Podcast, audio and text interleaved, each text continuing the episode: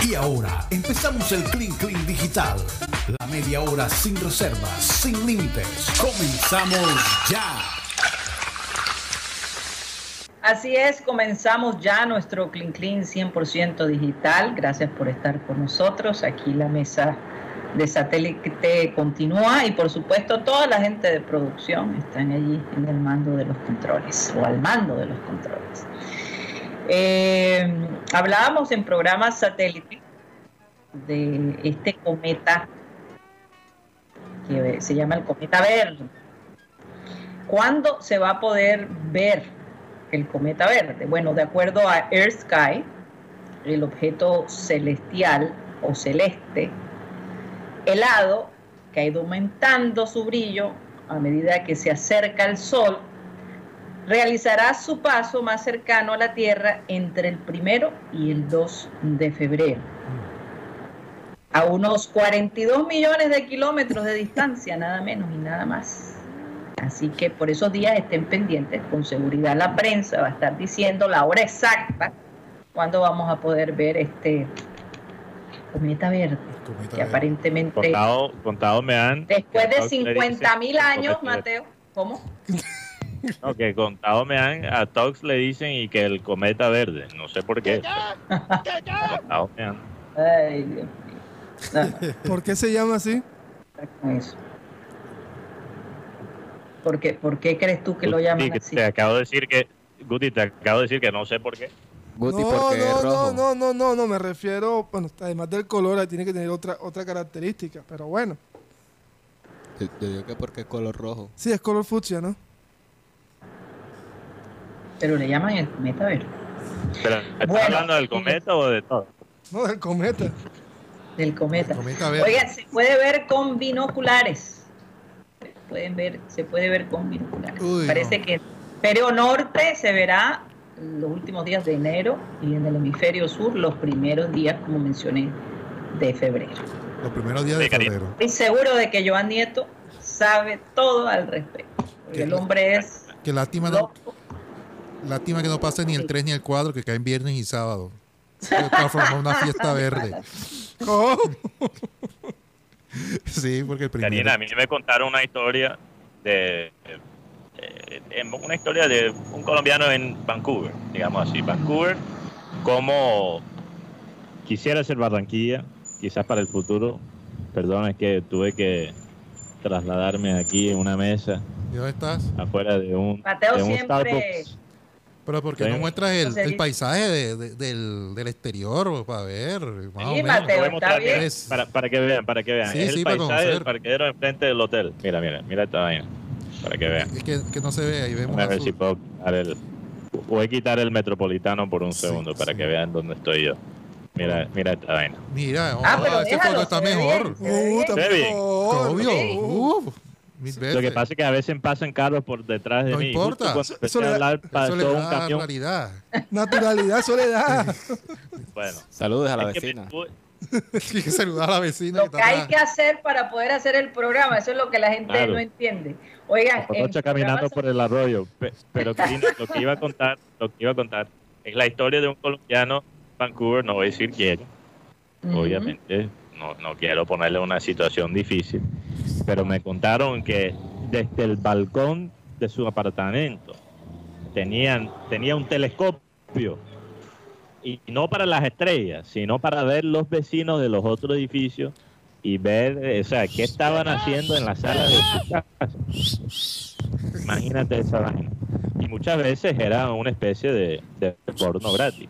Entonces, contado me han, contado me han, como dice Rocha. Entonces yo, yo me imagino, yo me imagino que ahora que Barranquilla se está convirtiendo en una ciudad mucho más vertical, que ya estos edificios altos son mucho, son mucho más común, que la gente también va a quizás andar en esa, ¿no? En comprar un telescopio para poder ver en qué anda la gente en la sala de su casa. Así es, así es. Eh, eh. Con un láser por lo menos que pase la, la ¿cómo es? El cometa verde. Eh, más de uno va a decir que es del cometa Krypton, donde nació Superman, en pura kriptonita. Ah, pura. Linterna verde. Eso es verdad. Aunque qué huesera es. Gracias, muchachos. Gracias, ¿Cuál es tu criptón? ¿Cuál es tu criptonita, Rocha y Guti? ¿Cuáles son tus criptonitas? Mi criptonita. la comida, la comida, la comida. O sea, la comida te, te tiran. No, y los espaguetes. Los espaguetes es mi criptonita. El cambuche. El cambuche. El cambuche. El junior. El, el cambuche. Oigan, yo les cuento esta historia. Yo no sabía que yo era alérgica al whisky. ¿Cómo? ¿Ok? Ni idea, ni idea. No soy tolerante para nada. No puedo tomar whisky. Bueno. Viviendo en Estados Unidos, mi padre, estaba yo visitando, y me dice, vámonos para Cantagallo, porque él le encantaba que yo cantara. Que ya no existe. Entonces, vámonos a- a- no, ya Cantagallo ya no existe, ahora es otra cosa. Que por cierto estuve el otro día allí, ya después les contaré, me pareció interesante lo que hicieron. Eh, y Cantagallo, para los entonces, que no recuerdan, era un sitio de karaoke. de karaoke. De karaoke, práct- iban los aficionados y toda la gente que cantaba ahí, no era, no era cualquier pegado en la pared, la verdad. De yo voy a cantar como la ese bolero como tan tan chévere. Y resulta que yo decía pero es que yo no me atrevo y, y- y mi padre dándome whisky y dándome whisky. Y cuando yo Para no ayudarte. para ayudarme para que se me quitara el, el susto de cantar. Y cuando yo voy a cantar a dónde me salía la voz a dónde yo podía cantar. Entonces me abuchearon porque allá el que no cantaba lo abucheaban y le hacían pasar tremendo momento desagradable. A mí la voz no me salía. Y ahí es donde descubro porque se me durmió un poco se sentía como me sentía mal me sentía que no podía hablar. Bueno el desastre. Así que eh, a partir de jamás volví a tomar un, un whisky, imagínense eso. Sea, Cantagallo se convirtió en canta, canta como gallina. Entonces me dieron un premio de consolación, pero yo no sé si la gente escuchaba más porque yo era hija de Abel González Chávez o porque no pude Las cantar. dos cosas. las dos Porque tú cosas. sabes, había gente ahí que no era gran fanática de mi padre. Entonces, bueno, ni modo, ni modo. Oigan, a, a los, a los oyentes y a los seguidores de YouTube, si uno, y me dijeron, oye Karina, te ves mejor en el estudio que en la cámara ahora cuando estás por fuera, señores, por favor, en el estudio están todas las Que luces necesarias. Esto es, oye, sí, ah, bajador de caña. A mí me sorprende este señor Montenegro que se ve tan seriecito en su Jaime, comentario. Jaime, Jaime. Serio. Y, y entonces fijarse que si me veo bien o si No me veo Jaime, barro, barro, Jaime. Métete con Rocha. ¿Qué importa? ¿Eso qué importa? A mí, a mí la verdad lo que me importa es el contenido, ¿no? Eh, lo que yo puedo aportar. Si me veo bien o si me veo mal, bueno, ya eso es un plus, como decimos acá en Estados Unidos. No, lo importante es que lo, lo importante es, es algo de lo que saquen de aquí y se hagan informados. A propósito de la información, que tienes. a las cinco y media va a ser la presentación oficial de la plantilla de la Unión Magdalena. Pero antes, me acaban de informar que a las 4 de la tarde, Teo Gutiérrez va a tener una reunión definitiva para finiquitar su tema económico. Si todo sale ok, sería presentado hoy mismo Teófilo Gutiérrez como nuevo, o sería anunciado más Sí, bien, eso te Teófilo Gutiérrez como jugador de la Unión O sea, Magdalena. que en este momento Santa Marta se convierte en el foco, no solamente local, sino nacional, Sí, señor. porque un rey de América está a punto de jugar en Santa Marta. Sería el segundo rey de América que juega en el equipo de Unión. Recordemos que fue el Pibe Valderrama y ahora Teófilo Gutiérrez. Pero ojo, que el pibe cuando lo ju- jugó Todavía no lo era. todavía no era rey Es más, el, pibe en ese momento era un mozalbete. Oiga, ¿cómo así hoy? Eh, ¿De dónde saca esa palabra tan Un chico, era un chico, era un Dios. joven, era un, era, era un novato para empe- empezando. En cambio, Teo iría a terminar su carrera en Santa Marta, a, do- a dos horas de su casa. Así que, Saludos del abogado del pibe. Mozalbete, señor. por Mozalbete. favor, revisen. vamos a tener que llamar a un ilegal. Vamos a tener que No, es que no le falte el ilegal. respeto. Eh, Oye, pero hablando, hablando de temas internacionales, porque empezamos. eh, Bueno, bueno, antes de hablar de temas internacionales, perdón. Hay, hay- sí hay que resaltar algo que lastimosamente se nos escapó en la primera hora.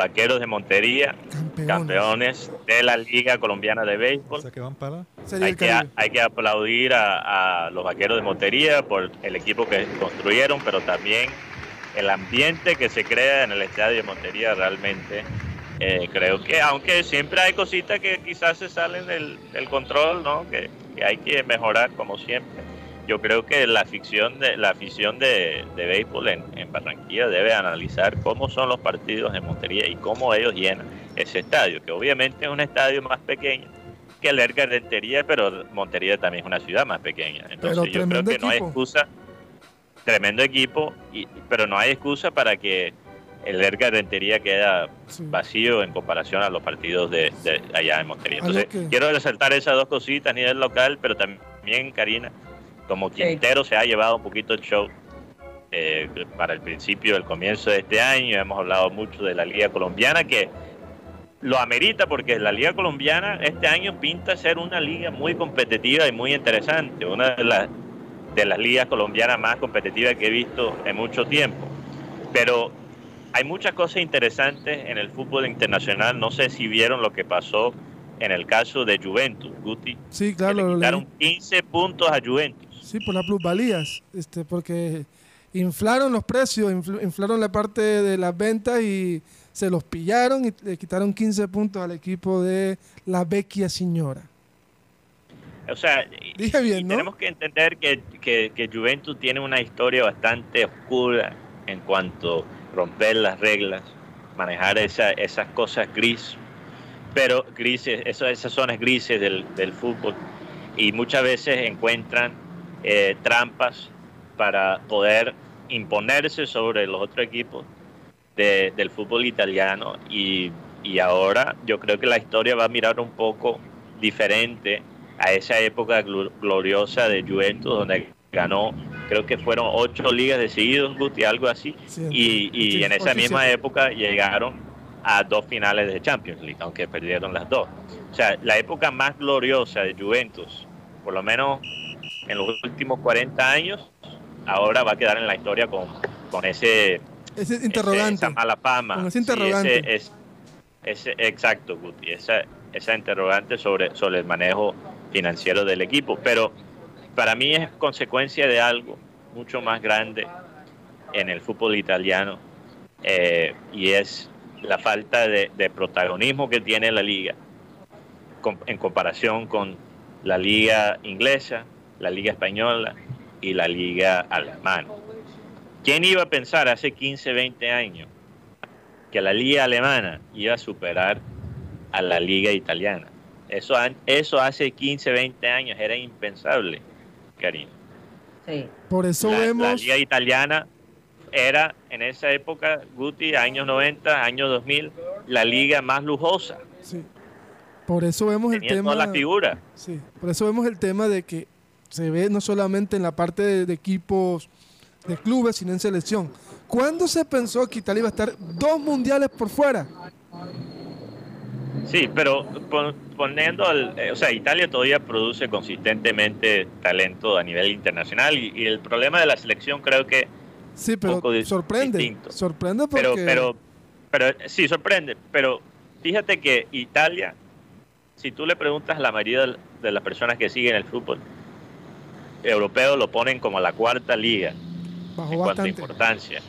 Tienes a, a, obviamente Inglaterra de primero, España y Alemania se pelean los puestos 2 y 3, Italia de cuarta y está en peligro de perder la cuarta posición a Francia, porque la liga francesa sigue mejorando, sigue recuperándose. Entonces, ¿cuál es el problema? ¿Cómo es que el fútbol italiano llegó a ese punto? Y hay muchos factores incluyendo económicos. Pero una de las cosas que más ha dañado el fútbol italiano es la falta de control que tienen los equipos sobre sus propios estadios. Mm. Lo que básicamente no le interesa. Mira, fíjate que los inversionistas están comprando en todas partes. Están comprando equipos en España, están comprando equipos en Alemania, están comprando hasta equipos en la segunda división de Inglaterra. ¿Por qué no compran equipos en Italia? Porque construir un estadio, tener básicamente la autonomía para tomar decisiones sobre el estadio del equipo es casi imposible en Italia. La única razón que Juventus pudo ganar mucho, además de la trampa, pudo ganar mucho más plata que los otros equipos italianos era por ellos construir un nuevo estadio, un nuevo estadio que es básicamente un, también un centro comercial Sí, sí. Eso es lo que más le produce a Juventus plata. Mateo, entonces tú, tú Sí. crees que el hecho de que precisamente hay esa, eh, digamos, restricción eh, donde no se invierta mucho de, eh, de capital extranjero en la liga italiana, le ha bajado un poco la importancia de esta liga Sí. a nivel de Europa? Sí, porque pasó dos cosas. Primero se fueron los dos inversionistas italianos más ricos. Y la razón que ellos se van, entonces este es el segundo factor por el declive del fútbol italiano. La, se- la segunda razón que se van es falta de plata en los derechos internacionales de televisión. Porque ¿qué pasó? Sacaron una, una regla nueva que decía que básicamente el, el- el fútbol italiano solo podía firmar contratos de, eh, de corto plazo para los derechos internacionales. O sea, por ejemplo, en los Estados Unidos, cada dos años el fútbol italiano está en un canal diferente, porque no se puede firmar un contrato a largo plazo y obviamente si al canal le toca renovar cada dos años, ellos van a pagar menos, no van a pagar tanto. Entonces, Italia ha perdido por esas dos franjas, los derechos de la televisión internacional y también la falta de control que tienen los equipos en cuanto a sus estadios y poder expandir los estadios o cambiar de estadio para ingresar más plata de esa forma. ¿Por qué lo estoy mencionando en el contexto colombiano? Porque cuando yo analizo nuestra liga colombiana, que tiene todavía mucho potencial para seguir creciendo, ¿cuáles son los dos factores que nos tienen a nosotros fregados? Derechos de televisión internacional, porque Win se las lleva todas, domésticas y internacionales. Y la falta de control que tienen los equipos colombianos los sobre estadios. sus estadios. Claro. O sea, si queremos que el fútbol colombiano mejore, esas dos cosas tienen que cambiar. Sí, Que el sí, único sí. equipo, el único equipo que tiene control sobre su propio estadio y quizás no es el mejor ejemplo de, de manejo financiero es el Deportivo Y no Cali. lo, han, no lo han terminado de construir. Todavía le faltan varias cosas. No, no han terminado de construir, Sí. pero, pero si queremos, una de esas cosas tiene que cambiar para que el- nuestro fútbol siga avanzando. Porque no puede ser que, que la liga ecuatoriana esté en ESPN, o sea, esté, que ellos estén cosechando los frutos de unos contratos buenos de derechos de televisión internacional y que la liga colombiana no joda. Uno tiene, si uno está, en, eh, imagínate ser americano, colombo americano y tú querer ver tu equipo colombiano desde Estados Unidos. A lo mejor nunca has escuchado de Win en tu vida. Sí, sí. Pero Y bueno. necesitas seguramente una tarjeta colombiana para poder pagarlo. A mí, me, a mí lo que me, pa- me parece ahora, y esto es lo que he podido indagar, es que lo que el señor Fachar dijo ha calado bastante en, en, Bastante. todo- en todos los directivos de, co- de grandes, el G8, como se podría decir. Están buscando la manera legal de, no sé si romper, pero por lo menos que hay una distribución de los partidos para que se pueda como vender. Pero como los señores de Win, que solamente ganan ellos, entonces no permiten que se rompa un poco el contrato. Mira que Millonarios el día de ayer transmitió su partido por su propia plataforma. Entonces, porque era un partido amistoso. Sí, pero entonces ya es da- dando, el primer, dando los primeros pasos para ir rompiendo la hegemonía o este tema de Win. Y la pregunta es, ¿quién hizo el negocio de Win? ¿Con qué, con qué pensó? Porque le dio muchos años y, y cada día va bajando más porque como el, con- va con el valor del dólar, van bajando los, los- las Sí. entradas No, y no económicas. solo eso, Guti, pero, pero, o sea, hay muchos torneos que tienen un contrato exclusivo a nivel doméstico y un canal se las lleva todas en, en la parte doméstica. Es- es- esa parte no es tan extraña, pero que ellos básicamente le, han, le hayan dado a un solo canal, no solo los derechos domésticos, pero también los derechos internacionales. Es absurdo. Estaban, O sea, estaban tomando No algo, puede son ideas mías. para la salud de la liga en la parte económica. Sí, con, que- con que estaban tomando ese, en ese, ese día, no sé. Pero parece que estaban bastante. No sé. ¿Cómo es que se llama la bebida esa? Chirrinchi. Estaba, ah, oye, hablando de chirrinchi, eh, está a cinco, está a cinco mil pesos la botellita. Oye, Guti. Oye, Habla. Estuve en Chirrinchi es lo que va a necesitar, es lo que va a necesitar Dani Alves. Uy, no, chirrinchi. Oye, lo acaban de cambiar, lo acaban de cambiar de celda por su seguridad. Y claro está, los abogados eh, están tratando de, de poderlo liberar y que todo este proceso sea fuera de la cárcel, ¿no? Por lo menos eh, to- toda la, la espera, ¿no? De, de- de su juicio. Eh, Benjamín Gutiérrez, ¿qué ha sabido de, de Dani Alves? ¿Qué ha dicho, qué ha dicho los Pumas al los Pumas ya le, re- le rescindieron el contrato y están esperando para ver si le hacen una, otra acción legal. Pero la información que se maneja ahora es que no pueden dejar salir a Dani Alves de España porque si se va a Brasil, allá no hay convenio de extradición con España. Así es. Entonces, por ahí podría ser.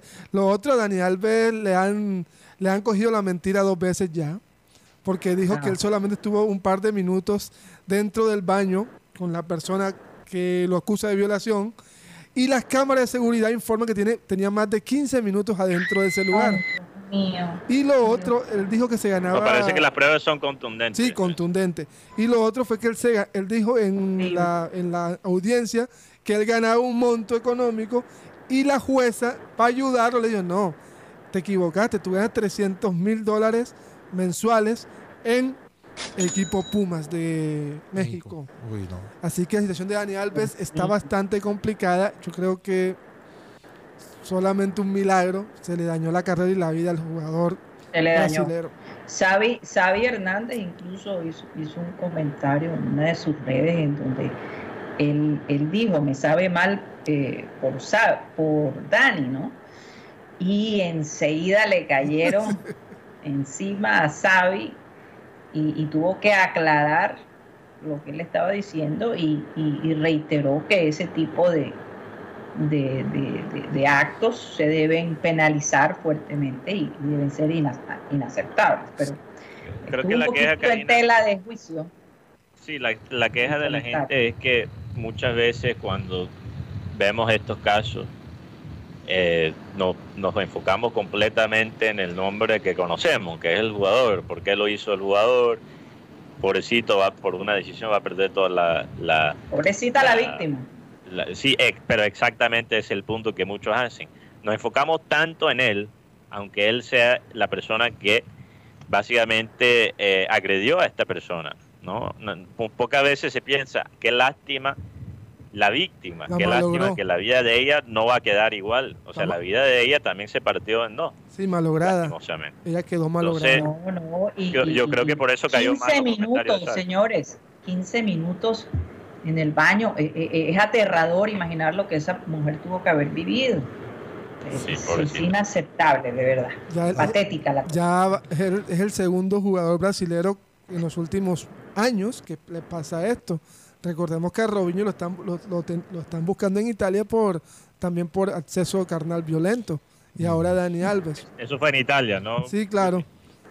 Hablando Porque por- Brasil tampoco tiene Convenio de que- extradición. co- convenio con Italia, entonces Robinho básicamente se pudo escapar y terminó su carrera jugando en Brasil. Sí, la- Fíjate el caso de la de las eh, chicas de Barranquilla, eh, maestre. Recuerdan hace más de 30 años que sucedió esto.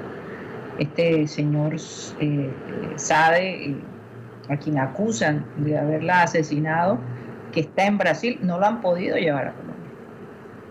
A pesar de que, de que, de que ya está perfectamente identificado.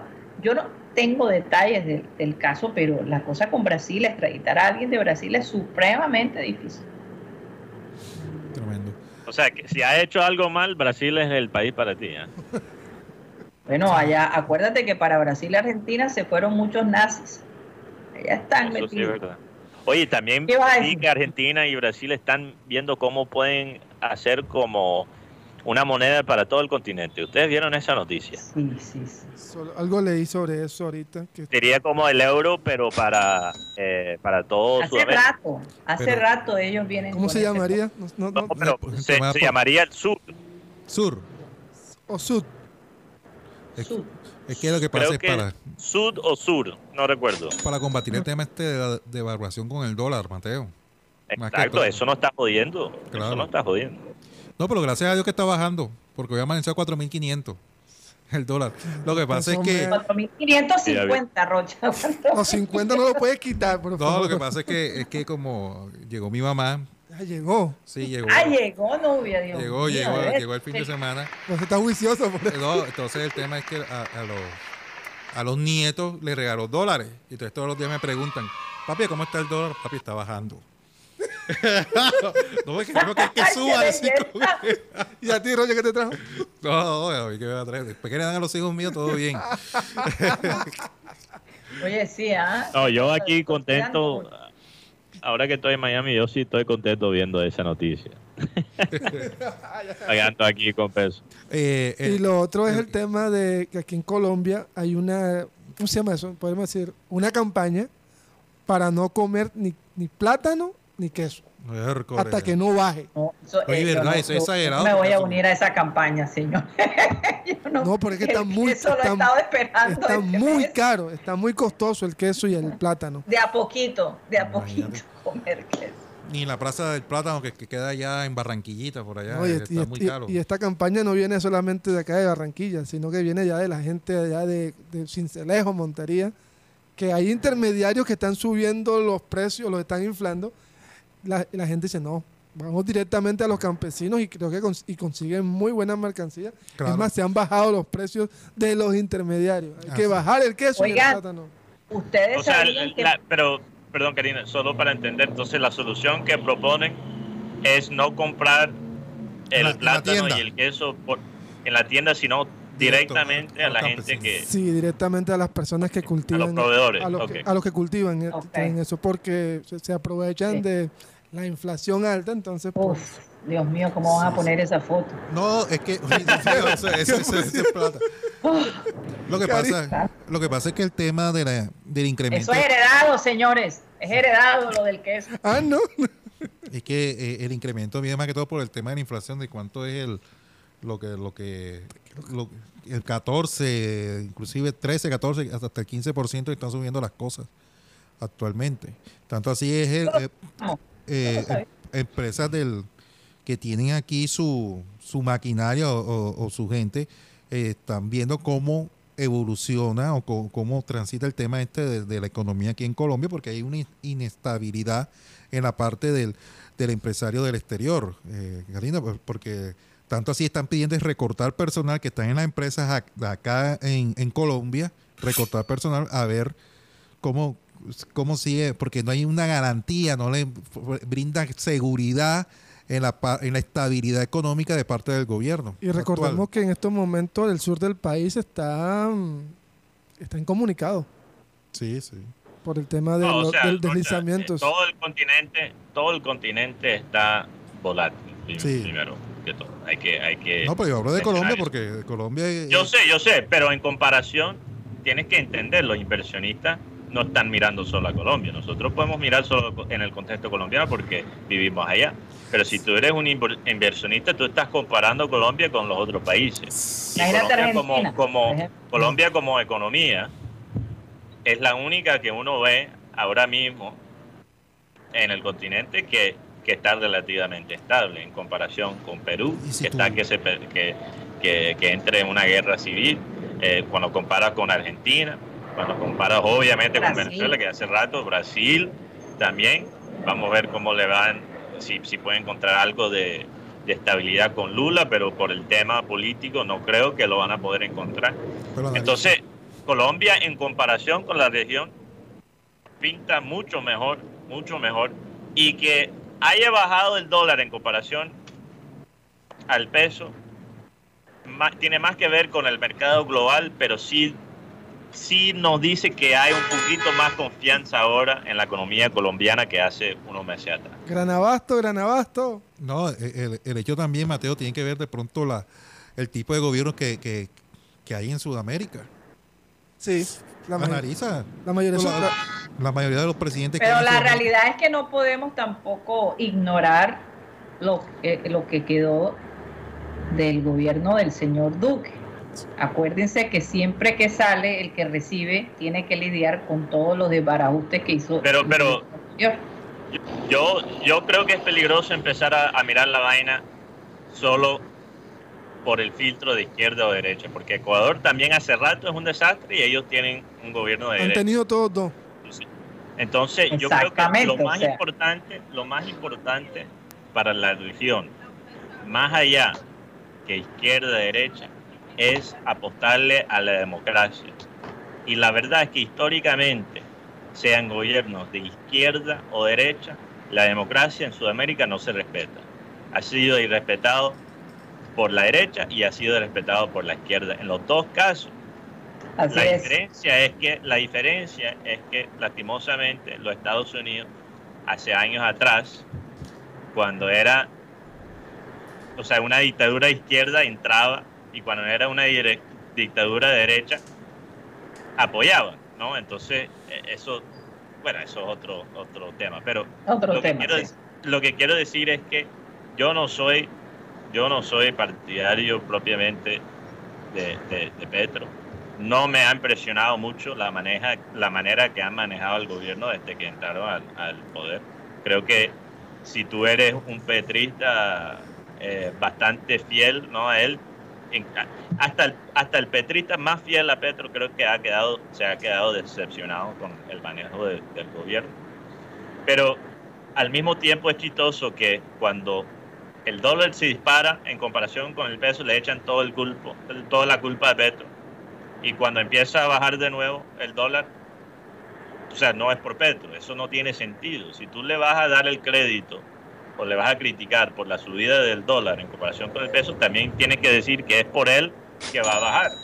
Y la verdad es que ninguna de las dos, co- de las dos cosas es verdad. Sí, sí, sí. El sí, dólar no sube allá. baja por Petro. Va mucho más allá. Sí, sí, sí. Oigan, eh, no sé si han escuchado, pero parece ser que uno de los estadios estos que, que son desarmables de Qatar se lo van a dar a Argentina. ¿Han escuchado esa historia? Mm, No. No, yo tampoco. O sea que, cuéntanos, cuéntanos. ¿Cómo así? Que Ah, por el el, hecho de ellos haber ganado el Mundial, el del container. no sé si va a ser, eh, recuerdan que hay, hay, hay algunos de los eh, estadios que se pueden desarmar completamente y se pueden trasladar a, a distintas partes. Están considerando darlo a Argentina por el hecho de haber ganado el Mundial. ¿Dónde lo irán a poner? Porque Argentina es uno de los países Buena que más tiene pregunta, estadios. buena pregunta. Buena pregunta. Lo que sí. Pero imagínense, eh, eh, bueno, tremendo regalo. ¿no? No, te regalazo. Pero ¿Y- este, y va a ser es el la final? que se puede transportar. Sí, es uno, porque hay varios, si no estoy mal. Hay uno que se ha hecho con, con qué fue Rocha? Con container, que Con se llama el, estadio 974. ¿Por qué se llama 974? Porque 974 es indicativo para llamar a Qatar. Y aparte, fueron 974 containers que utilizaron para, para armar el, e- este, este escenario. ¿Y el arca, Rocha? Ese, ese, ese, No, eso no es desarmable. con el arca. Ese no es desarmable, el arca.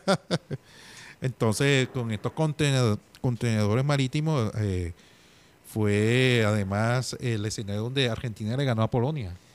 ok, el único partido donde Messi no marcó gol. Porque esa es la.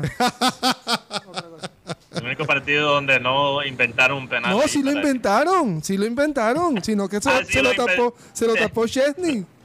Se me olvidó, se me olvidó que se lo tapó Chesney, tienes toda la razón. Eh, ayer, ayer, ayer también hubo el debut oficial de Cristiano Ronaldo allá en, en Arabia. Fue Hizo impresionante. mucho. Sí, fue impresionante el, el- el ambiente y todo esto. Pero lo que más me impactó de todo fue el gran cariño que le tienen al señor David Ospina. Recordemos que David tuvo una lesión que lo va a sacar seis semanas. Y el estadio durante gran parte del primer tiempo cantaba el, el apellido de David Ospina. Así que nuestro Oye, Oye, pero Guti, los ronaldistas después del amistoso contra Messi empezaron a sacar pecho, pero parece que Ronaldo solo se luce en los amistosos porque no impresiona mucho en su debut. la Entonces verdad, creo la que verdad si solo se luce en amistosos ya Sí, eso confirma que Ronaldo está en los últimos momentos de su carrera. Alguien me preguntó algo sobre Mateo. Yo quiero que Mateo lo responda aquí en el Clean Digital. Cuéntame. ¿Por qué la mala Ronaldo? Porque estuvo en el Manchester. ¿Por qué? ¿Qué? Ah, que por qué la mala para ¿Por qué la Ronaldo. mala Ronaldo? Porque estuvo en Manchester desde el principio. Claro que sí. Por eso, ya tenemos Una respuesta, muchachos. Una de las razones. ok, no. Una de las muchas razones. Uno, siguiendo con, con el fútbol, ¿Qué pasó? Siguiendo con el fútbol y pero cosas así de pronto curiosas. El fútbol fue protagonista también en uno de los decretos del bando Sí, claro. de- que manifestó la reina del carnaval, eh, Natalia de Castro, el cual menciona a Juan Fernando Quintero y este fue el decreto que anunció la reina del carnaval referente a, a la nueva incorporación del Junior de Barranquilla. Artículo segundo. Tremenda apretada la que nos tocó pasar. Que sí, después que no. Oye, hasta cuadrado se nos emocionó. Menos mal uno como juniorista ya está acostumbrado. Antes del último minuto, nada está cantado. Así que los del River pueden ir buscando de una vez. Porque por un momento Quinterito se queda con la 10. Y que lo sepa, y que lo sepa todo el que lo tenga que saber. El 10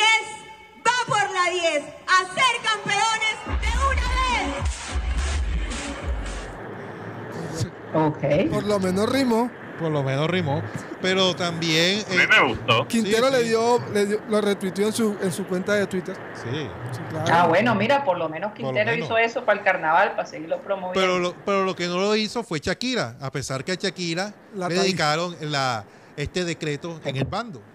Vamos, Rocha. Hombre, ya está bueno. Sé que nos hubiera dado tremenda tusa donde yo en este inscrito no incluyera a la barranquillera, que es nuestra musa.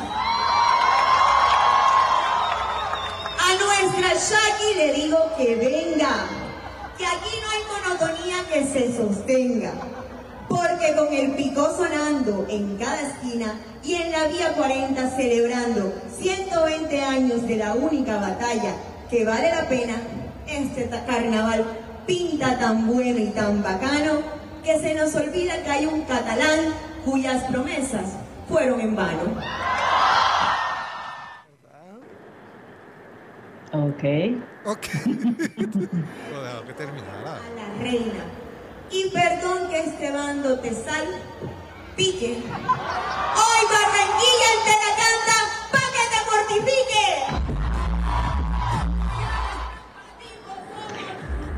La canción, por favor, después no Sí, sí. el canal de Sí, YouTube. sí. lo, lo que les iba a decir es que eh, me llegó un video donde está el señor este, que no quiero mencionar, Para no aplicarlo. eh, el, el, el El salpique salpicado. este, el salpicado, este, en su programita.